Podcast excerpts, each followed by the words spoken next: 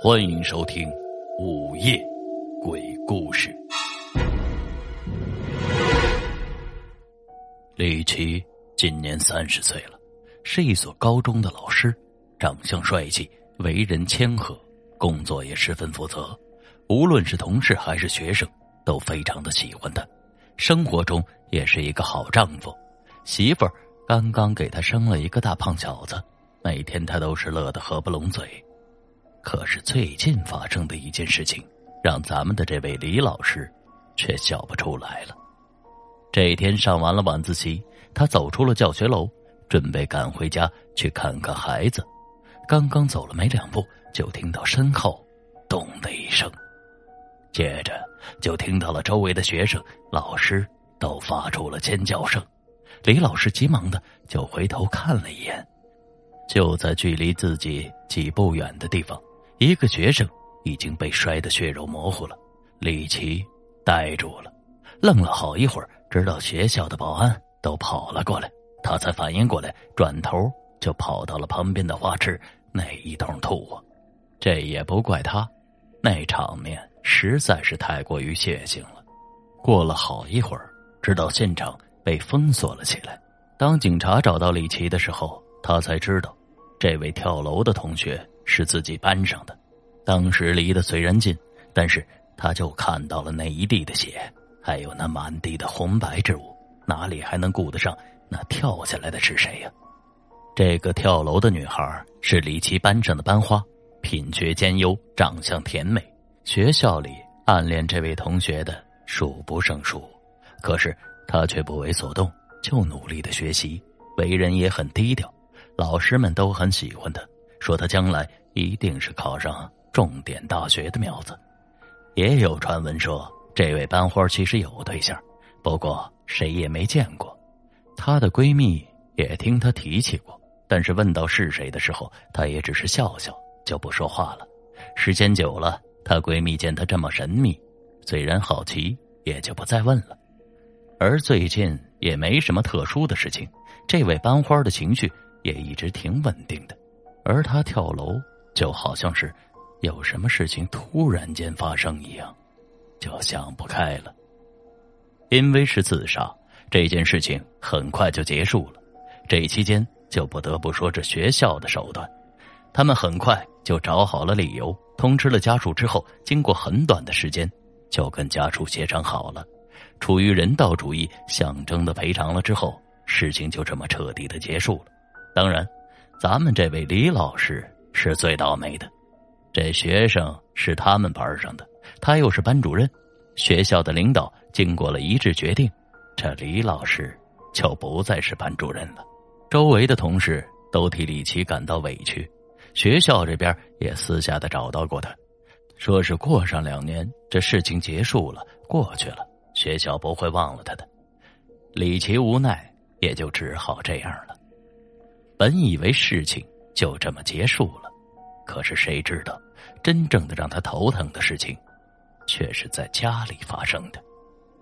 自从学校发生了这样的事情之后，他回到家里，孩子看到他就开始哭，哭的那叫一个惨烈，连续两天了。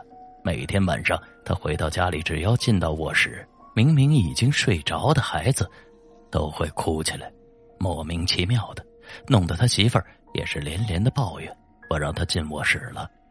也是奇怪，只要他走出了卧室里，那孩子就会正常，该吃吃，该睡睡。李奇两口子也不是没有想到过这事情不对劲，但是这俩人是绝对的无神论者，压根就没往那上面想。可是事情却还在继续着。这一天，睡了两天沙发的李奇颈椎病就犯了，脖子。总是僵得厉害，头也是昏昏沉沉的。晚自习结束，已经是十点多钟了。他收拾了一下，就准备回家。从学校开出来的时候，天上还在下着雨。虽然现在已经是五月份了，由于下雨的原因，温度还是很低。开着车的他总是感觉这脖子后边就凉凉的。很快。车子就开到了小区的地下车库，停下了车，他伸手就揉了揉冰冷僵硬的脖子，就在抬头的时候，他就瞥到了后视镜里，猛然间，他就看到本来应该空着的后座上坐着一个女人，黑乎乎的，他看不清楚长得什么样子。李奇吓了一跳，猛然就扭过了头，后座上空荡荡的，他哆哆嗦嗦的又转了回来，又看向了那后视镜。这一次，后座上空空的，什么也没有了。李奇揉了揉眼睛，长长的松了一口气。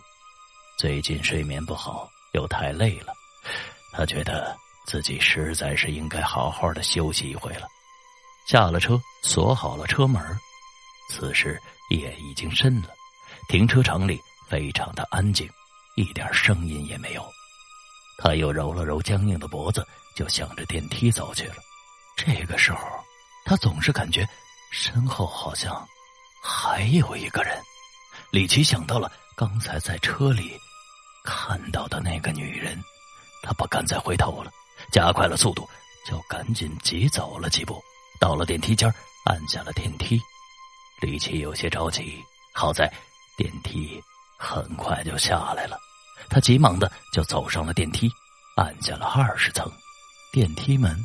就要缓缓的关上了，就在电梯快要完全闭合的时候，突然又缓缓的打开了。李奇就紧紧的盯着那电梯的门，额头上的汗不由自主的就下来了。门一点一点的打开，门外的声控灯此时已经灭了，只有应急灯那微弱的光亮绿油油的亮着。电梯门外什么都没有，李奇又赶紧的按下了关门的按钮，电梯这才又缓缓的闭合了，然后就是缓缓的上升，很快就到了二十层。电梯门一打开，李奇就赶紧的冲出了电梯，走到了自家门前，打开门进去了。这个时候，电梯的门也缓缓的关上了。回到了家里，客厅的灯是亮着的，是媳妇儿给他留的灯。厨房的火上还用小火炖着汤。李奇松了口气，走到了厨房，关上了火，盛了汤，喝了两口，身上暖和了起来。喝完了汤，他悄悄的走到了卧室的门口，想推门进去看看，又想着自己一进去小孩就会哭，他就又回到了客厅，想着好好的赚钱，将来换一个两室的房子。把爸妈也接过来，来到了客厅，在沙发上铺好了毯子，起身就要去关灯。刚刚关上灯，他脑子里就又想起了刚才那个在车里看到的女人，就急忙的要把灯给打开了。打开了灯，他躺在沙发上，不由得就自嘲的笑了一下，自己是个老师，怎么还会相信这些乱七八糟的东西呢？想起来关掉灯，可是。又实在没那个勇气，就这么睡下了。迷迷糊糊的，他睡得正香，就听到孩子又哭了，应该是又饿了。这小家伙每天晚上都要吃上一顿，然后就是媳妇儿起来给孩子喂了奶，一会儿又安静了，接着就听到媳妇儿走了出来，走到了李琦身边，帮他掖了掖毯子。又从他枕头边上把手机给拿起来，放到了茶几上。就在这个时候，手机响了，应该是微信。李琦实在是太困了，也没在意，就听着媳妇儿打开了手机。过了好一会儿，李琦觉得有些不对劲了，媳妇儿就一直坐在那个沙发上，似乎还在看着手机。他迷迷糊糊的就睁开了眼。就看到媳妇儿正在看着自己的手机，肩膀在微微的抖动着，似乎是在哭。他急忙的就坐了起来。媳妇儿，你怎么了？李奇的媳妇儿没有说话，而是抬头看了李奇一眼，就把手机给扔了过来。李奇拿起了手机，就发现那手机上是一张打开的照片，是自己跟那个班花在宾馆的床上。照片是那个女孩拍的，照片上的自己睡得正香，李奇一下子就愣住了。倒不是因为这张照片，而是发来这张照片的微信，就是那个女孩的。李奇紧紧的盯着那张照片，他越想心里就越发怵。这个时候，那张照片上那个娇美的女孩面容突然就变了，变得狰狞了起来。紧接着，整个屏幕就变成了血红一片，手机的屏幕突出来了一张人脸，那个女孩仿佛要从手机中出来一样。李奇看着那手机，就怪叫了一声，猛然就把手机给扔了出去。紧接着，这屋子里亮着的灯就开始剧烈的闪了起来。李奇在那一闪一闪的灯光下，就看到他的媳妇儿低垂着脑袋，两只眼睛在使劲的向上翻着，整个眼睛都只剩下了眼白，在不停的抖动着。李奇刚要站起身来，就看到他媳妇儿停止了抖动，低声的笑了起来。此时，那灯。已经彻底的熄灭了，李奇看不到他媳妇儿的表情，可他媳妇儿的笑声却是越来越大，越来越阴冷、狰狞。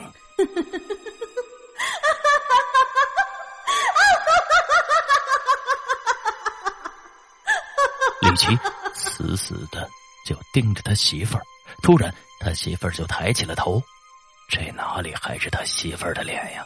分明就是那个。跳楼死去的女孩，泛着青光的脸上已经没有了一丝的血色，那眼里全都是眼白，只在中间的地方有一个小小的黑点儿，就那么死死的盯着李奇，对着李奇咧着嘴笑着，那嘴已经咧到了一个不可思议的程度。李奇看到这里，已经完全的吓得瘫软了。这个时候，那个女人就张开了大嘴。狞笑着，冲向了李奇。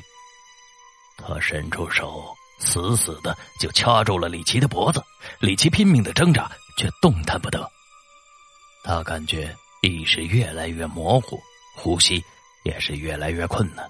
这个时候，突然一阵婴儿的哭声就响了起来。李奇心里一惊，猛然就坐了起来。窗外的天已经是大亮了。他环视四周，媳妇儿在卧室里哄着孩子，手机还在自己的枕头边放着。他急忙就拿了起来，那里边什么都没有。厨房的火上，媳妇儿还在熬着粥。李奇浑身无力的站了起来，洗了脸，刷了牙，刚准备吃饭的时候，就接到了学校的电话。他急急忙忙的来到了学校，到了校长办公室，校领导和那个女孩的家属都在。见他进来，他们就拿出了手机，而手机上就是他和那个女孩在宾馆的那张照片。接下来，现场就是一片混乱了。冲上来的家属和拉扯着安抚家属的校领导，李奇此时已经完全的愣住了。